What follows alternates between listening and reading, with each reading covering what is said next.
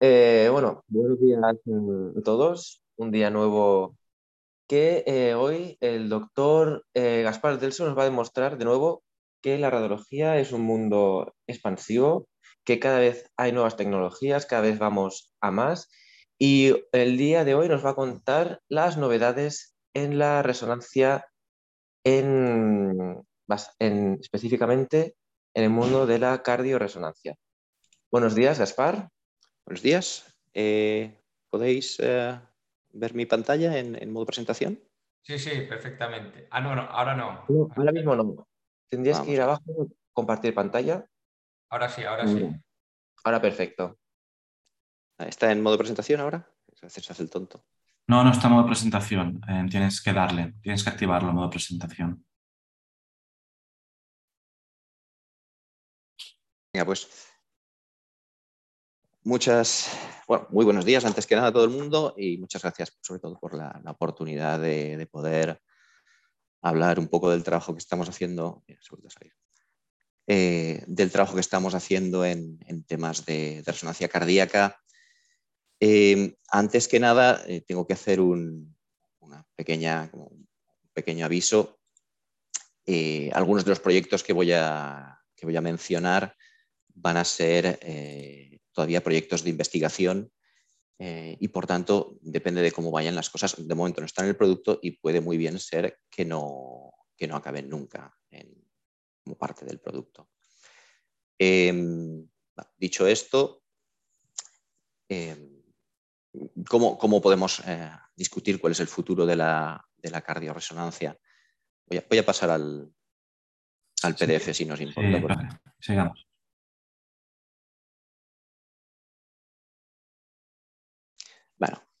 Vamos a ver. Decimos que queremos eh, hablar un poco, discutir eh, lo que podría ser el futuro de la, de cardioresonancia y creo que la mejor manera para, empezar aquí es, discutir un poco el presente, es decir, qué es eh, el paquete existente de herramientas que tenemos en los escáneres hoy en día para resonancia cardíaca. os pongo como un resumen veis que se incluyen secuencias tanto para la evaluación funcional de cómo se mueve el corazón, como para la caracterización de tejidos, para ver el miocardio, el, estado del tejido, y eh, finalmente eh, secuencias para la generación de imágenes vasculares e incluso para la generación de imágenes de flujos, para ver cómo se está moviendo la, sangre.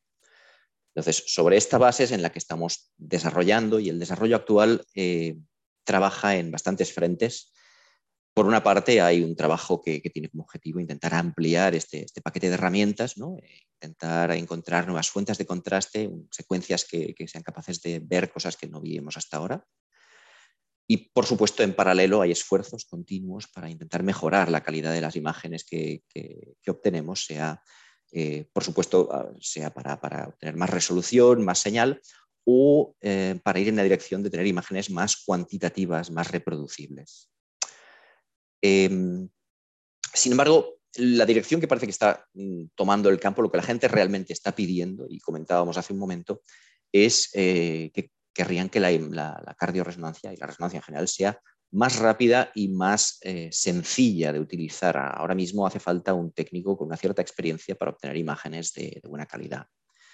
Entonces, llevamos naturalmente eh, trabajando en, esta, en este sentido hace ya años y ha resultado en una variedad de nuevas eh, herramientas, de nuevas secuencias, como por ejemplo las secuencias de un, solo disparo que permiten escanear, eh, por ejemplo, respiración libre sin que el paciente tenga que hacer apneas, o que permiten obtener imágenes de buena calidad en, presencia de, latidos arrítmicos, cosas que hasta hace unos años pues, simplemente no, no eran posibles.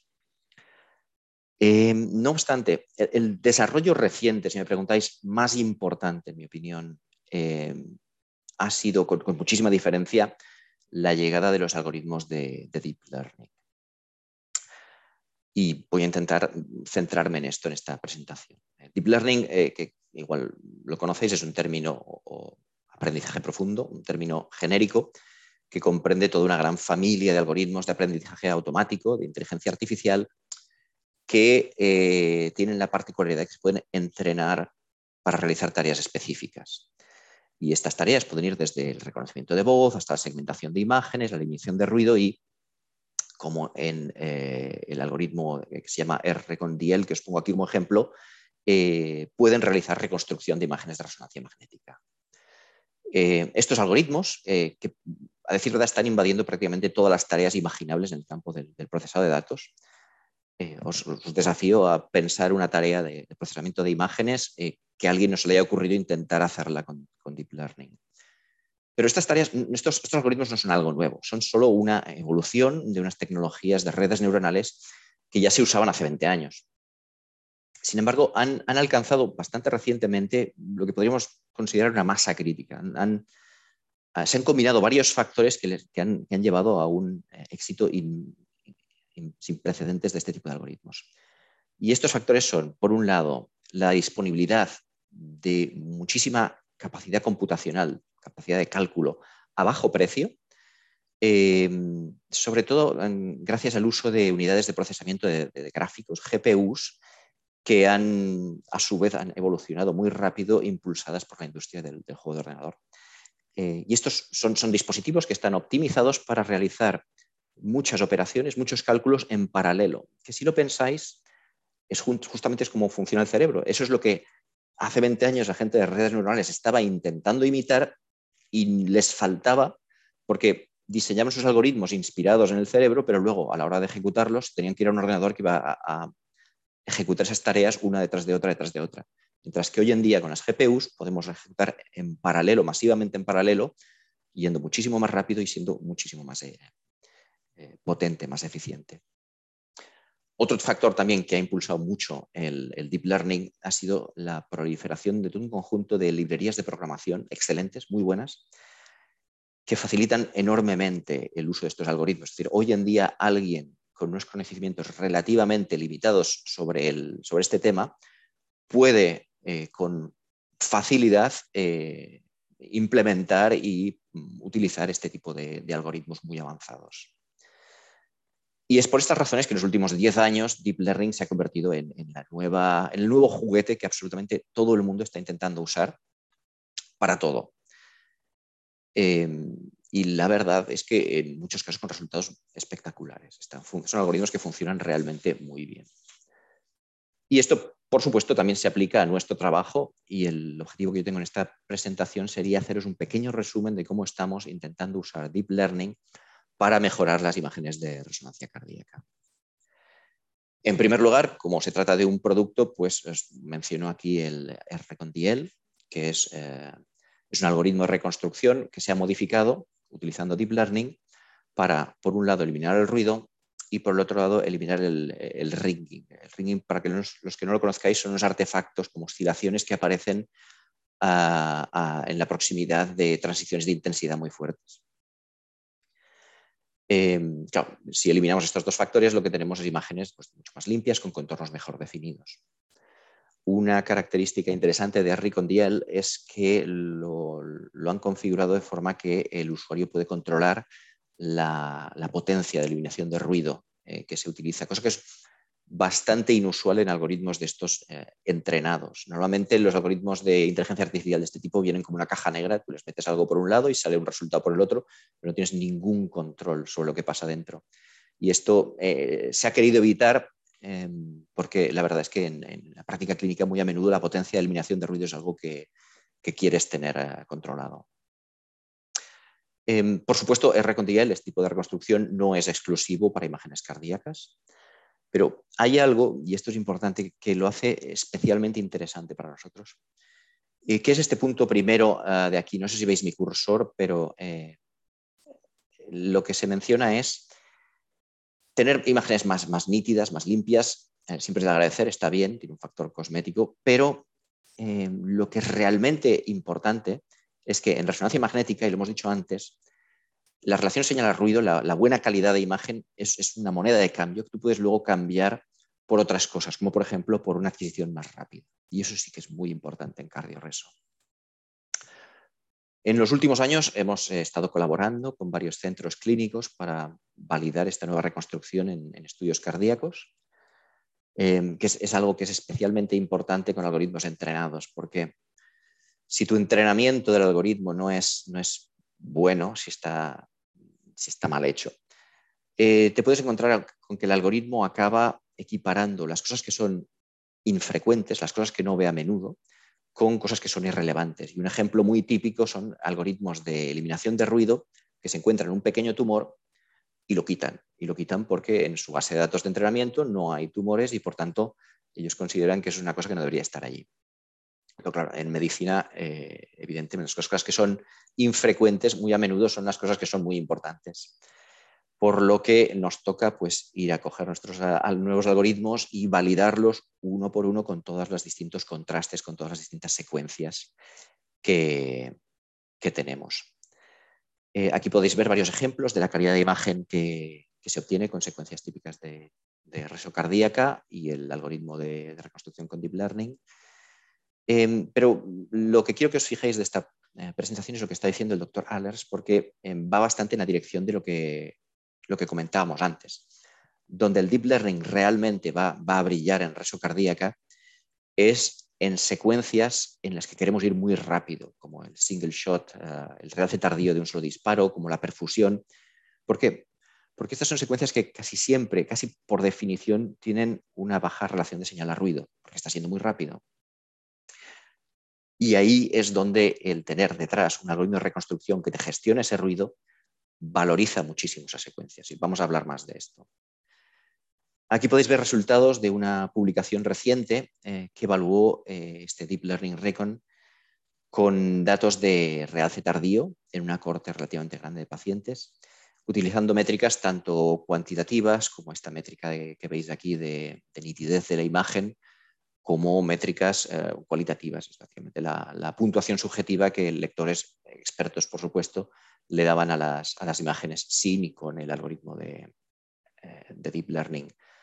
Hay varias cosas interesantes en este estudio. Por un lado, eh, al menos interesante para mí ver que la calidad que le ven a la sharpness, a la, nitidez de la imagen, se mantiene más o menos constante independientemente de la potencia de eliminación de ruido que, se le pone al algoritmo. Y esto significa que hemos hecho un buen trabajo a la hora de separar, de desacoplar estos dos factores en el, algoritmo. Es buena señal.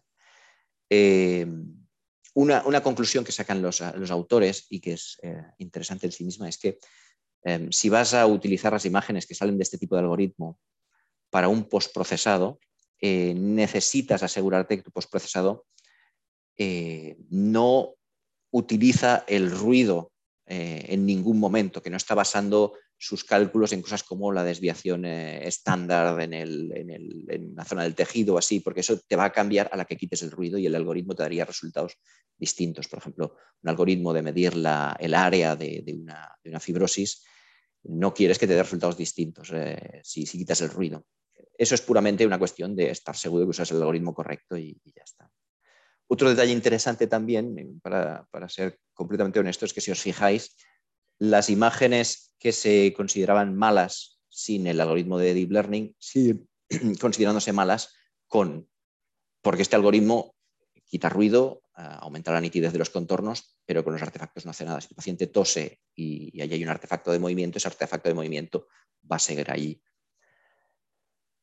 Em, este es otro estudio, en este caso eh, del grupo del doctor Pontone, que evaluó el impacto de la reconstrucción con Deep Learning en imágenes de realce tardío, pero de esas que, hablábamos de disparo único, mucho más rápidas. Imágenes eh, single shot que te hacen un, corte del corazón por latido.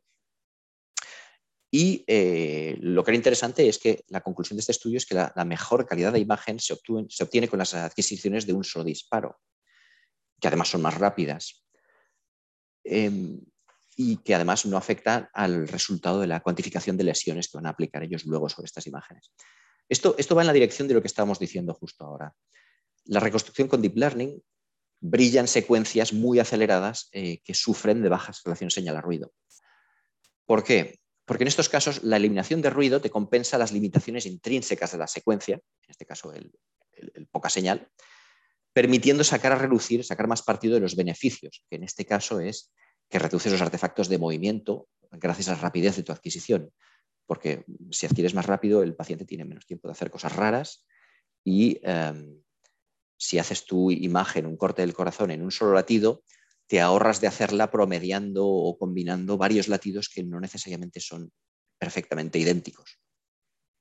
Con lo que eh, tienes, al final acabas con que la secuencia más rápida es además la que tiene mejores, eh, mejores contornos y mejor calidad de imagen. Otro ejemplo, en este caso aún por publicar, es el prototipo eh, que se llama Gradiente Research Pack. Es un prototipo de investigación que implementa una secuencia de realce tardío, de disparo único también, pero en este caso con trigger respiratorio. Es decir, que es una, secuencia que la puedes aplicar sin que el paciente realice apneas. Eh, también se ha habilitado para reconstrucción con, este algoritmo de Deep Learning y la conclusión también es que compensa eficazmente el ruido de la adquisición de, single shot, dando como resultado mejor calidad de imagen que las que ellos obtenían anteriormente con un método que también era más lento, que se basaba en eh, promediar varias adquisiciones utilizando corrección de movimiento para compensar las diferencias de, posición del, miocardio entre, entre los latidos que promediaban. Y otro estudio más, y este es el último, en este caso es imágenes de sangre negra con ponderación eh, T2, con T2 em, este estudio es interesante y os lo quería enseñar porque lo que está haciendo es más honesto que lo que hacemos hasta ahora. Este compara las reconstrucciones de Deep Learning con reconstrucciones estándar después postprocesadas con un filtro anisotrópico para quitar el ruido. Es decir, porque hay una tendencia eh, que hasta, hasta, yo lo estoy haciendo, que es, se enseña el resultado del algoritmo último y mejor comparado con la cosa más obsoleta que tienes. Luego, claro, no hay color en la comparación. Esto es una mejor comparación porque estás comparando tu reconstrucción que incluye eliminación de ruido con primero reconstruir y luego eliminar el, ruido con un algoritmo de, estado del arte. Eh, y aún así, en cualquier caso, muestran que la, reconstrucción con Deep Learning es, superior debido a una mejor eliminación del, ruido aislado, mejor preservación de estructuras, etc. En definitiva, que es mejor que la suma de las partes. Em, podría seguir enseñando estudios del mismo tipo, pero por un lado no quiero aburrir a la gente y tampoco se trata de repetir resultados y conclusiones que esencialmente han sido equivalentes. En lugar de eso, lo que, lo que hago es, os presento aquí un, resumen de las distintas eh, secuencias cardíacas que hemos probado con Henry Condiel y mm, tengo que pedir disculpas, varias de estas eran, eran animaciones porque son secuencias dinámicas, pero eh, incluyo también un poco la estimación de los tiempos en los que si todo va bien eh, quisiéramos que esta, esta, reconstrucción estuviera en el producto para este tipo de secuencia. Como veis, las secuencias morfológicas básicas, así como la perfusión, la viabilidad básica en dos dimensiones, ya están disponibles y las siguientes incorporaciones serían probablemente la angiografía en 3D, los mapas, la viabilidad en 3D probablemente y ya más adelante, porque son un poco más complicadas, las imágenes de flujos. Habréis quizá notado mm, que me estoy dejando los cines, eh, que es una de las secuencias más importantes, si, no posiblemente la más importante en, un examen cardíaco, porque te enseña cómo, se mueve el corazón. Eh, y hay, una serie, hay varias series de cines prácticamente al principio de cada examen cardíaco. Es, una secuencia que se merece un tema aparte y voy a, voy a, hablar de ella en un momento, pero antes quería abrir un pequeño paréntesis para comentaros eh, algunos proyectos que hemos hecho aquí nosotros en España, colaborando con centros españoles, eh, también de Deep Learning. Personalmente, en, el Hospital Clinic he estado trabajando bastante con la creación de mapas de, T1, como sabéis, el, tiempo de relajación T1 es un parámetro intrínseco eh, que define cómo se comporta la magnetización en el tejido y proporciona bastante información clínica de utilidad, eh, permite diferenciar un número relativamente amplio de patologías. Eh, y por descontado, la reconstrucción con Deep Learning es también muy conveniente en este tipo de, adquisiciones para hacer mapas de T1, porque también son adquisiciones que van a, a un corte por latido y que por tanto la, señal es limitada. El disponer, eh, lo que hemos demostrado nosotros es que disponer de este tipo de, reconstrucción que te gestiona el ruido detrás te permite apretar tu, prescripción para, ir a resoluciones más altas, por ejemplo. O alternativamente, y como demostramos aquí en, este estudio eh, en colaboración con Quirón Salud, si cuentas con una reconstrucción mejor, puedes eh, incluso aprovechar eh, para, tocar otros parámetros. Puedes, por ejemplo, reducir el ángulo de magnetización con el que estás excitando el tejido. Porque se sabe que si usas ángulos más altos, si, lo, si excitas con más señal, eh, vas a tener mejor relación señal-ruido en las imágenes que salgan, pero eh, propicia ciertos artefactos y hace que los mapas que saques al final sean menos eh, precisos. Mientras que lo que demostramos nosotros es que, como sabemos que la reconstrucción nos va a gestionar el ruido, podemos bajar este ángulo de excitación y lo podemos bajar considerablemente antes de que pues, el ruido realmente vuelva a salir, vuelva afectar tus imágenes, con lo que nos ahorramos todos estos artefactos y toda esta falta de precisión que viene con los eh, ángulos de, excitación altos. Mm, otra secuencia que también eh, estoy desarrollando activamente en el Clinic es el realce tardío de miocardio, pero en tres dimensiones. Y como parte de este trabajo tenemos también algunos abstracts publicados eh, evaluando el impacto de la reconstrucción con Deep Learning, tanto para el diagnóstico directo, es decir, mirando las imágenes, como para eh, usar después postprocesados, como por ejemplo ADAS, que es una, herramienta de análisis usada para el tratamiento de arritmias. Eh, y por descontado, en ambos casos sale que utilizar la, reconstrucción con Deep Learning eh, genera imágenes que son, que son mejores y no te afecta negativamente al diagnóstico. Una cosa que me encantaría hacer, pero aún no hemos encontrado tiempo, es hacer un estudio de ver hasta dónde podemos llevar la aceleración de la adquisición eh, cuando sabemos que detrás viene esta nueva reconstrucción. Es decir, cuánto, eh, porque estamos hablando en este caso de adquisiciones en tres dimensiones eh, que pues, pueden ir desde 5 minutos a 10 minutos. Además, son con navegador respiratorio, o sea que hay un factor de incertidumbre en función de cómo te respire el paciente, va a durar más, va a durar menos. Toda aceleración es poca. Y aquí hacer un estudio de ver cuánto nos permite acelerar teniendo después esta reconstrucción sería realmente interesante. Pero bueno, Volviendo al, tema de la secuencia cine que, mencionábamos antes, decíamos que se trata de una de las secuencias más importantes en cardio, ya que permite obtener imágenes del corazón en, movimiento, con las que evaluar la, función contráctil. Y igual que cuando hablábamos de las secuencias de disparo único, eh, la secuencia cine es otra secuencia que realmente se presta a la reconstrucción con aprendizaje profundo. Es decir, en este caso, debido a que la aceleración de la adquisición es, esencial, eh, porque al fin y al cabo lo que estamos intentando ver son procesos dinámicos, cuanto más rápido adquiramos estos fotogramas que constituyen nuestro cine, mejor veremos el movimiento del, miocardio, de las válvulas, etc. Em, eh, Deep Learning Cine es un poco distinto del algoritmo que veíamos antes, el R con porque en este caso se ha diseñado específicamente para esta secuencia. Eh, los datos que se adquieren mediante, eh, este, se, están adquiriendo con un patrón especial de muestreo eh, que considera tanto las dimensiones espaciales como las dimensiones temporales. A la hora de acelerar, tú lo que quieres es aprovechar las redundancias, no quieres adquirir dos veces la misma cosa. Entonces, tener una reconstrucción con Deep Learning especializada para este tipo de datos te permite emplear un, un submuestreo muchísimo más agresivo, permite adquirir menos datos y generar imágenes de la misma calidad. Eh, entonces, eh, lo que, lo que permite Deep Learning Cine es hacer eh, una serie completa de ejes cortos, es decir, de, cines de cada corte del eje corto, en una sola apnea. Eso es una aceleración enorme. Esta secuencia la probamos, de hecho, recientemente en, mi centro, en el Clinic, y la conclusión preliminar parecía ser que un latido por corte, es una aceleración muy agresiva, eh, e-, es suficiente si realmente la evaluación que vas a hacer de tus cines va a ser puramente cualitativa.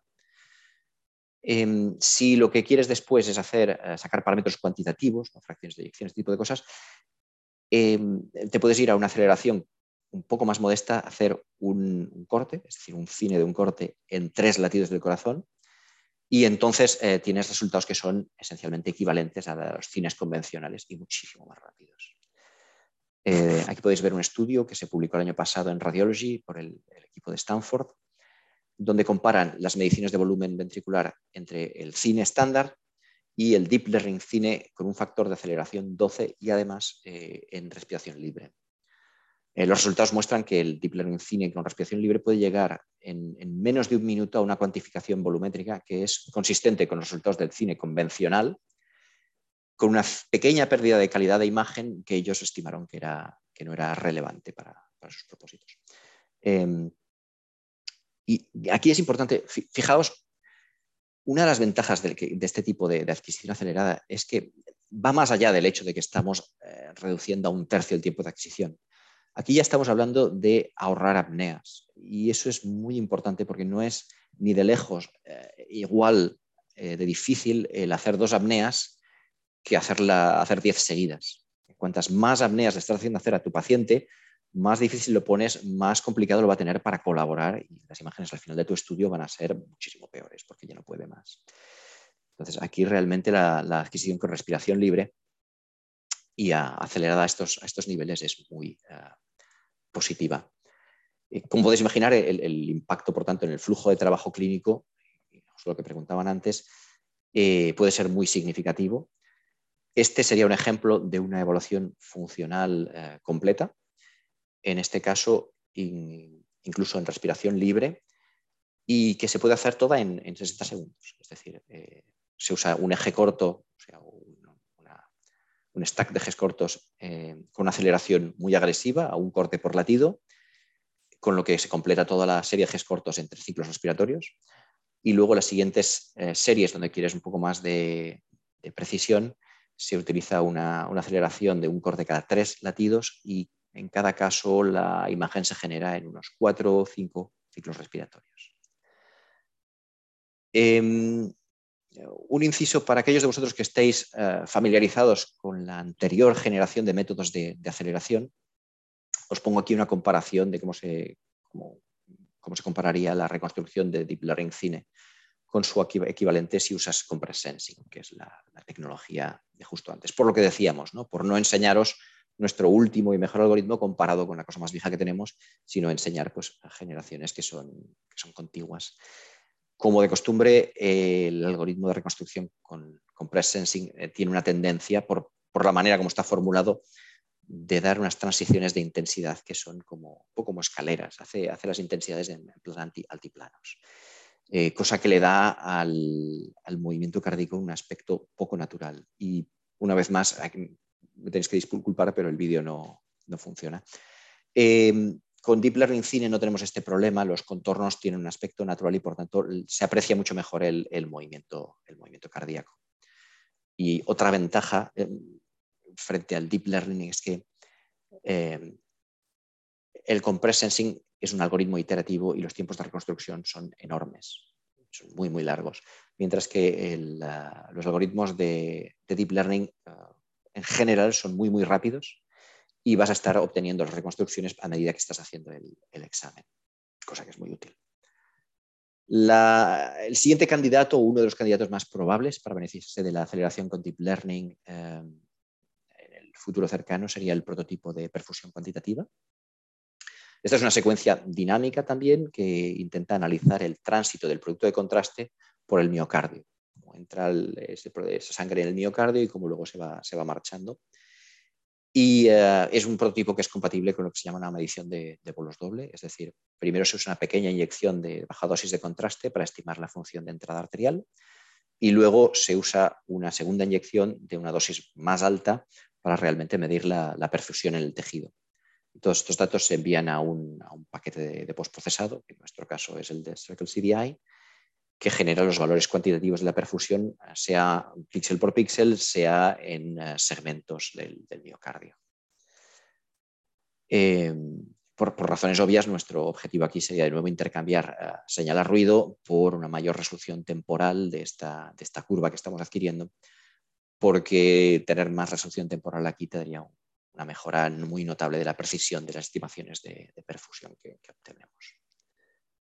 Entonces, finalmente, y esta es mi última página, lo prometo, eh, os quería dar una, muestra de las posibilidades que se nos abren eh, gracias a estas nuevas técnicas de adquisición y de reconstrucción.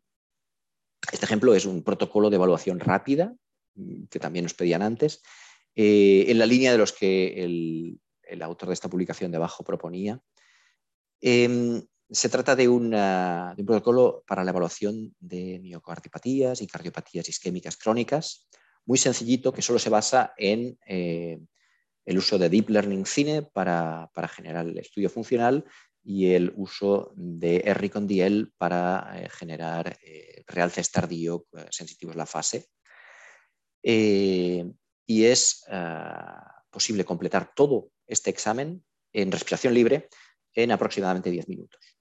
Eh, se trata claramente del protocolo básico y luego si tienes una indicación más compleja, pues puedes usar este protocolo básico como base para construir otro más avanzado, pues añadiendo un módulo de profusión cuantitativa o añadiendo un módulo de mapas o lo que sea. Pero eh, ni que decir tiene que 10 minutos el estudio completo es eh, el impacto a nivel clínico del día a día sería enorme. Y si me preguntáis, volviendo al título de esta presentación, cuál es el futuro de la cardioresonancia, no os quepa la menor duda de que esto es el futuro del, de la, de cardioreso y además es un futuro que no es excesivamente lejano. Estamos hablando de, uno o dos años. Por eso concluye mi presentación, así que muchas gracias por vuestra atención y si tenéis cualquier duda, pues quedo a vuestra disposición.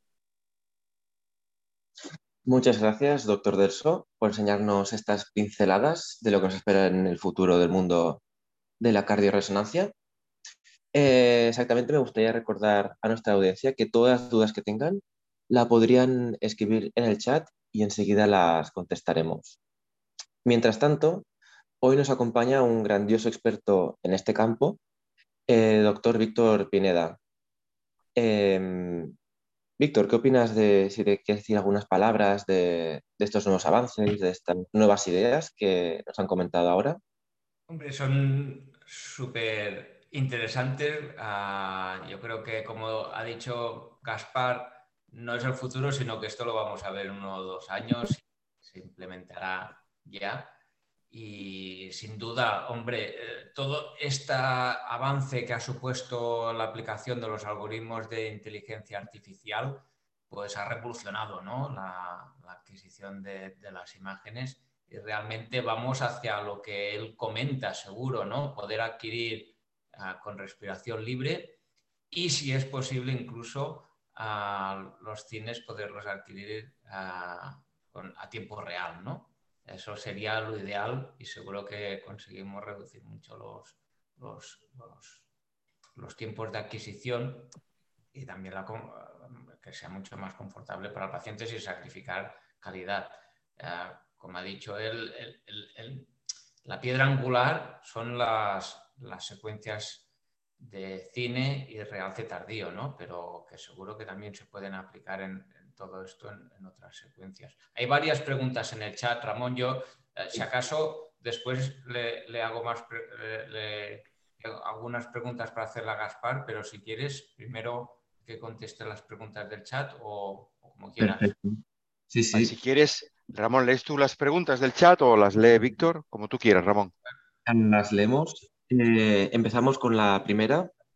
Como ya sabemos, en la valoración de las arterias coronarias, el cardio-TC tiene mucha, importancia. Pero ¿tú crees que la cardioresonancia en algún momento podrá valorar las coronarias con la misma calidad que el cardio-TC?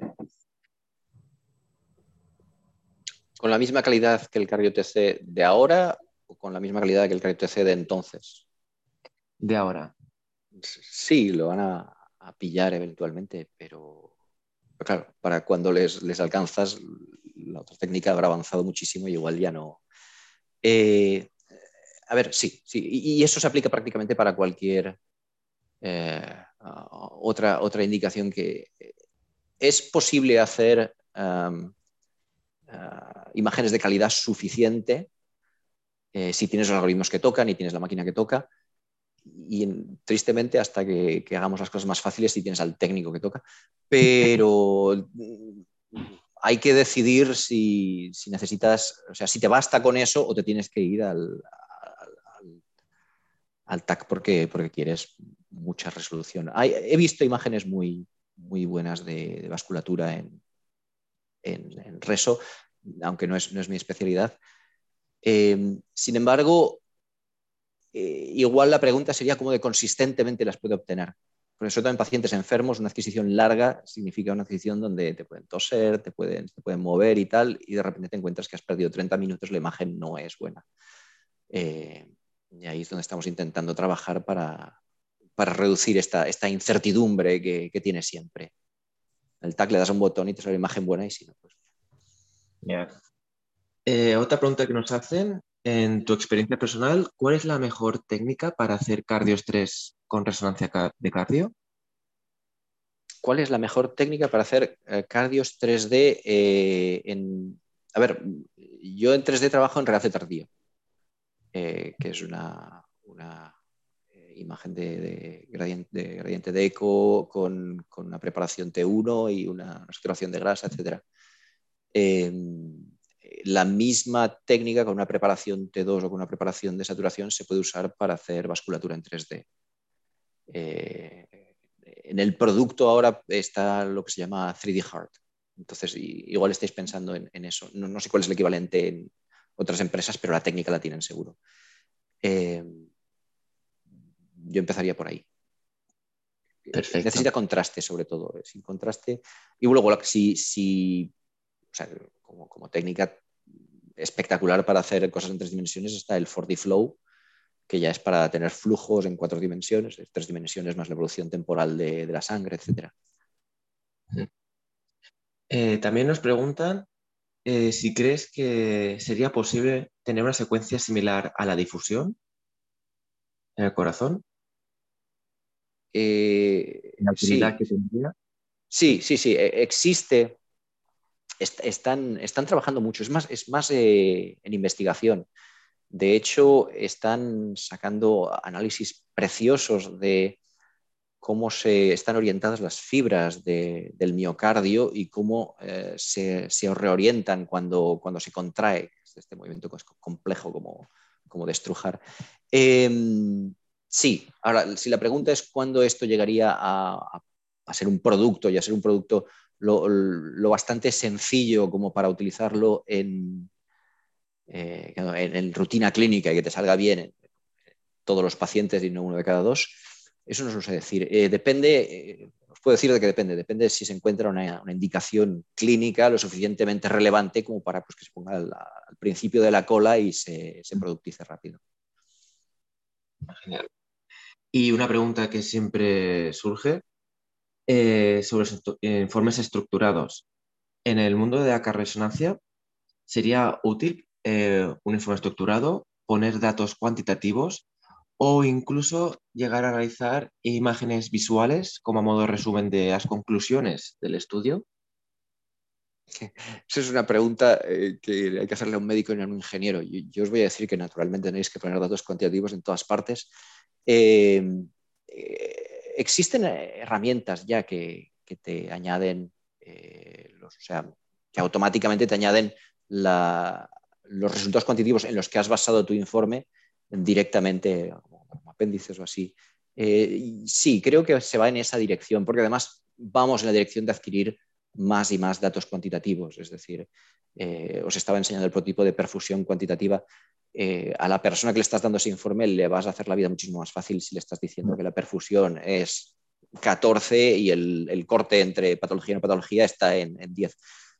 sí. El, hasta qué punto ya es otro tema, ¿no? No quieres volver a la gente loca con números. Pero... Vamos a ver cómo evoluciona este mundo de informes estructurados. Eh, ahora nos quedan cinco minutos más para acabar la sesión de hoy. Si Víctor quiere hacer alguna reflexión sobre, sobre este tema. No, no, sobre todo a felicitarlo ¿no? por la excelente presentación y quizá haría un poco más de énfasis si nos puede explicar un poco mejor las ventajas, lo que representa el hecho de pasar de la perfusión que lo ha mencionado oh, brevemente al final, de la perfusión a, cualitativa a la perfección cuantitativa y si será ya el salto que necesita la resonancia magnética para convertirse en la, técnica gold estándar en la valoración de la cardiopatía isquémica, ¿no? Para valoración de la, perfusión miocárdica. Por otro lado, tendríamos el TAP para ver las coronarias, pero para ver el impacto que tiene esta afectación sobre el miocardio, si crees que es lo que necesita y cuánto estará disponible para usarlo de, manera rutinaria?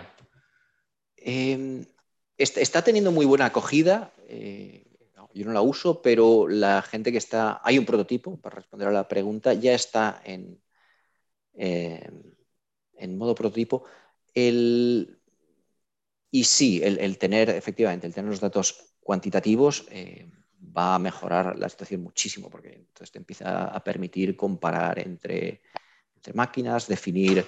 Es, todo, es todo un proceso que sigue automáticamente una vez has puesto, eh, has puesto allí la posibilidad de ser cuantitativo. Entonces la gente empieza a establecerte criterios y, reglas y tal, y luego lo, empiezan a usar. Em, lo que está haciendo las cosas difíciles ahora mismo es el, el workflow, todo el, que tienes que mm, organizar ahora mismo para hacer una medición cuantitativa, porque tienes que poner primero una inyección, luego tienes que poner un poco de, salino para que, esto circule, luego tienes que poner otra. Es, una medición que es un poco eh, aparatosa y por eso se está todavía trabajando en eh, permitir secuencias que permitan hacer todo esto de, una forma muchísimo más... Eh, pues le doy a un botón y las cosas pasan, como las demás secuencias, ¿no? que no sea tan,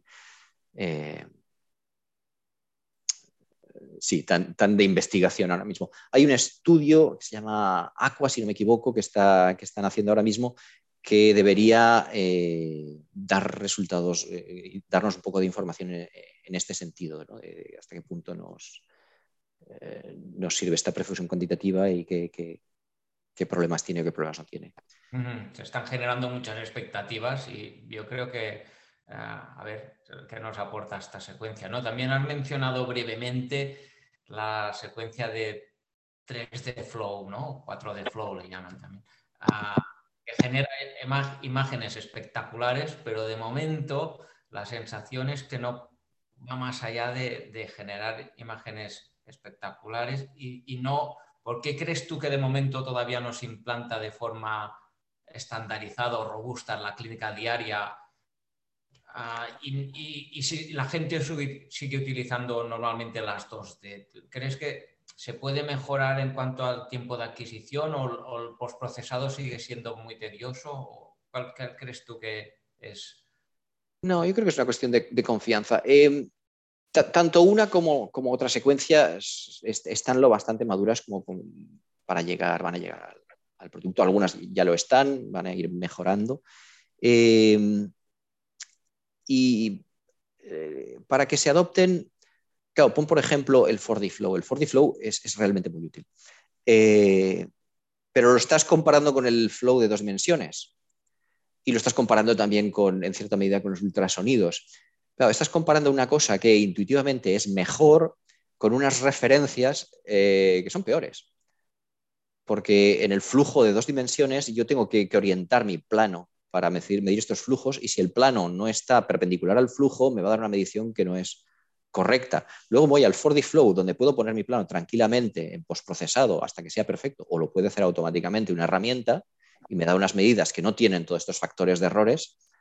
Pero claro, ahora mientras la gente aún está validando, los errores que haga mi referencia, menos como yo como, resultados. Entonces, va a haber un proceso de, de, que la gente pues confirme los flujos en cuatro dimensiones, por ejemplo, y esto lo hemos visto también aquí en Barcelona, eh, te ahorran muchísimos problemas cuando tienes flujos que no son perfectamente uniformes, cuando tienes vórtices y cosas de este estilo. En el 4D Flow lo ves y entonces pues, lo, tienes en tu cabeza cuando sacas conclusiones de la medida, el número que te sale. Si haces tu 2D, sacas tu número y no tienes ninguna información adicional, si ese número es raro, ahí te has quedado. Eh, y hay otra cosa que me da bastante confianza, y, esto también otra vez es, eh, eh, de ingeniero. Eh, estoy viendo un interés brutal por los datos que genera el 4D Flow por grupos de postprocesado, grupos que hacen análisis de flujos, que generan medidas secundarias ¿no? de shear stresses y cuánto de, estática está la sangre para ver si se forman coágulos, cosas de ese estilo. Eh, con lo que cuando ves este tipo de ebullición con los datos que estás generando, eh, eh, es una cuestión de tiempo, pero van a, sabes que van a triunfar. seguro, seguro. Bueno, ah, yo por mi parte, si Salva quiere añadir algo más, yo no. sí, perfecto. Sí, bueno, muchas gracias, Víctor, por tu ayuda como experto en el tema. También gracias a ti, Ramón, por, por tu labor de moderación.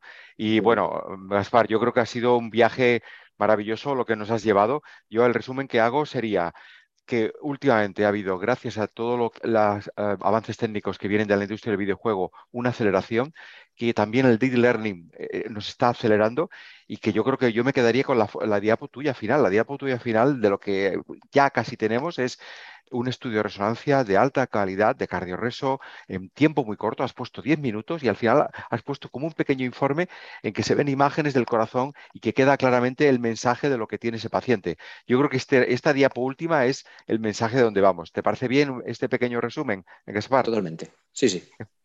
Muy bien. Perfecto.